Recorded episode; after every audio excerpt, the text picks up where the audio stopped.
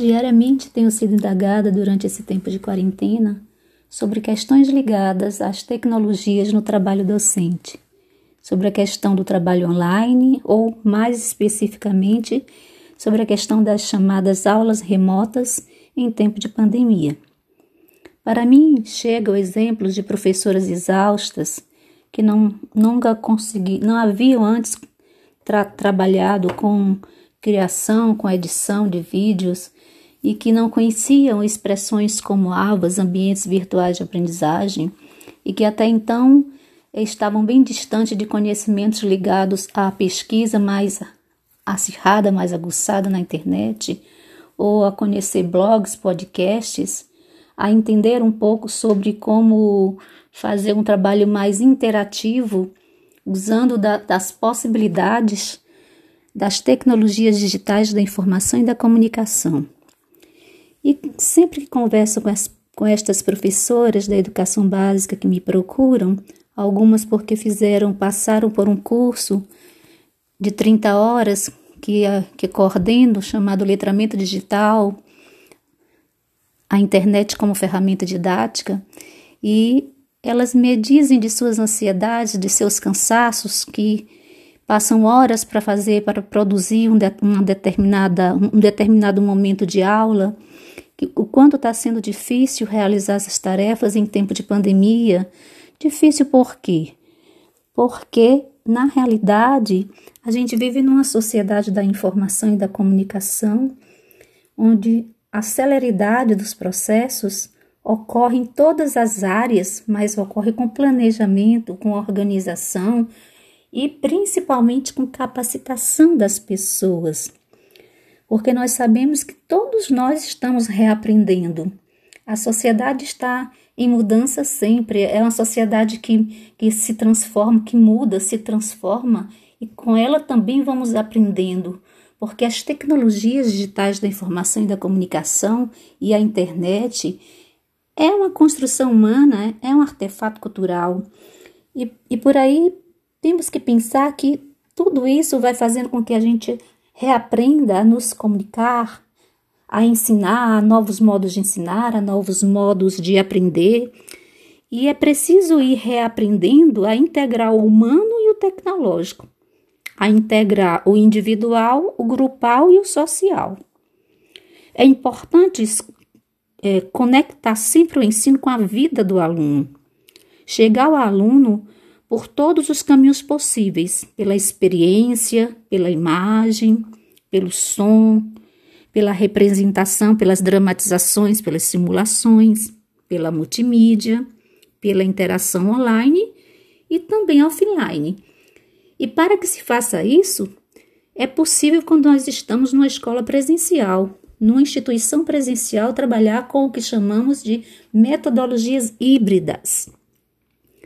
A partir do momento em que ocorre uma pandemia, em que o mundo é pego de surpresa, em todos os lugares, todas as situações são emergenciais, nós passamos a ter o que a gente chamaria também de ensino remoto emergencial, poderíamos dizer assim.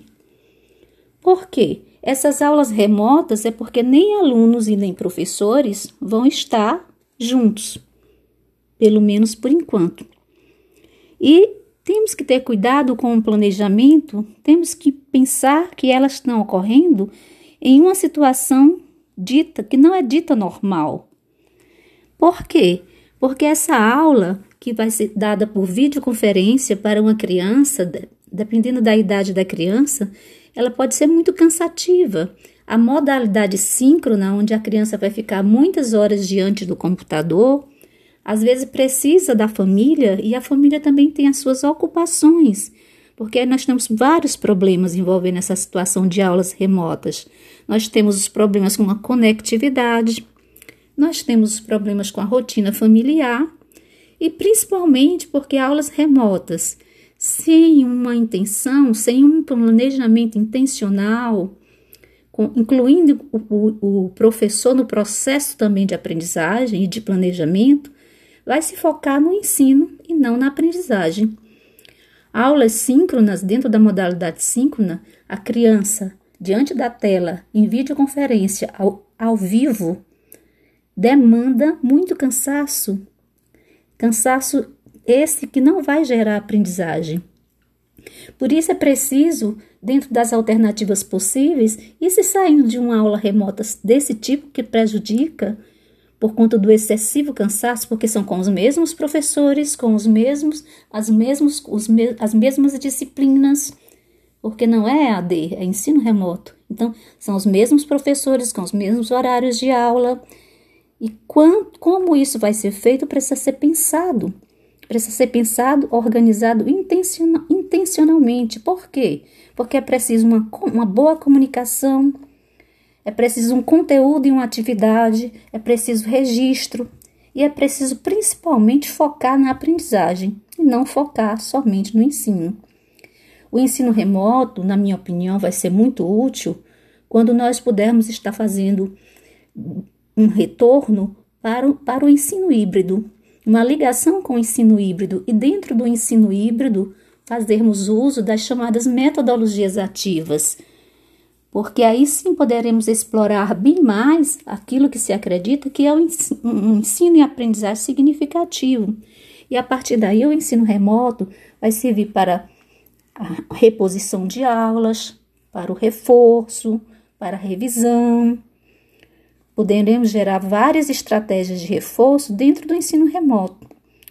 E a grande questão é que nesse momento, tudo isso não aumente o fosso, um fosso terrível em relação à, questão do, do letramento digital, a questão do acesso. Nem todos têm acesso, e essa falta de acesso aumenta ainda mais o fosso da desigualdade social. E isso é muito preocupante. Mas precisamos pensar ainda que professores e alunos juntos devem se envolver em trilhas de aprendizagem. E nesses momentos difíceis temos que planejar de modo a trazer desenvolvimento para a vida das pessoas. E as tecnologias estão aí para tal, para poder integrar, para poder gerar trabalhos através de grupos e redes sociais, para gerar interatividade e interação, para que se possa fazer projetos colaborativos Nessas trilhas de aprendizagem também devemos valorizar a modalidade assíncrona, porque nem sempre é possível estarmos em tempo real o tempo inteiro com, di, diante das telas. Utilizar o computador, utilizando os produtos da nuvem, utilizando o Google Forms, os ambientes virtuais de aprendizagem, os blogs, os podcasts. É preciso a gente entender que esse termo ensino remoto emergencial que tanto se está usando agora, ele existe já diante de determinadas dificuldades passadas pelo mundo de circunstâncias emergenciais, mas nós temos que realizar um ensino que seja embasado em teorias e evidências científicas, né? E nesse tempo de incertezas, precisamos mais que tudo privilegiar a vida humana nós nunca imaginamos que iríamos passar por isso que estamos passando. Precisamos então entender que um currículo estabelecido de uma forma em que o professor não possa ser o sujeito dessa participação deixa o professor em determinadas desvantagens. E gostaria de chamar a atenção também para a questão da, do, do letramento digital. O letramento digital, ele é diferente do letramento tradicional. Nós não podemos mais pensar o ensino só à moda da pedagogia tradicional. O, o, o, o currículo pede um trabalho, o currículo com tecnologias pede um trabalho colaborativo não só de atividades de recepção, como geralmente acontece com o livro didático. Hoje nós temos uma pedagogia de multiletramentos. Tanto o aluno quanto o professor devem ser usuários funcionais dos meios digitais. Para ver um processo pedagógico que o aluno e professor possam produzir conteúdo e compreender ativamente, é preciso um processo de produção transformador. A web que temos aí hoje é uma web que tudo nela tudo se transforma. Tudo se transforma. É possível a maneira como usamos hoje os meios digitais é, é, serem úteis aos diversos benefícios da aprendizagem. E tanto nos cursos convencionais como nos cursos à distância, teremos que aprender a lidar com a informação e o conhecimento de formas novas. Mas nesse momento, o ensino remoto precisa ser algo pensado, organizado, estruturado, também dentro da pedagogia do humano, dentro da pedagogia crítica e transformadora. É, é importante ainda ressaltar que ensinar com novas mídias será, claro, uma revolução, mas para, para tal precisamos entender que cada novo meio digital precisa ser apropriado pelo professor. O professor precisa de condições para aprender. O professor precisa fazer parte do processo em que ele entende como significativa a sua ação, o seu trato pedagógico. E a partir daí, vamos gerando no, nos novos contextos novos modos de ensinar e novos modos de aprender. Como Freire sinaliza para nós, sinalizou para nós, somos seres inconclusos, portanto, seres inacabados. E que pensar certo é pensar a prática.